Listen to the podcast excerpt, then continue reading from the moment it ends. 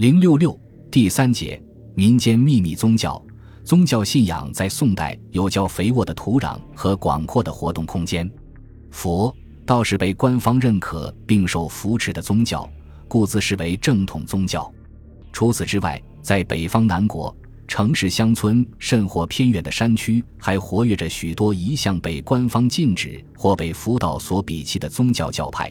史书中称其为魔教或邪教，这就是民间秘密宗教。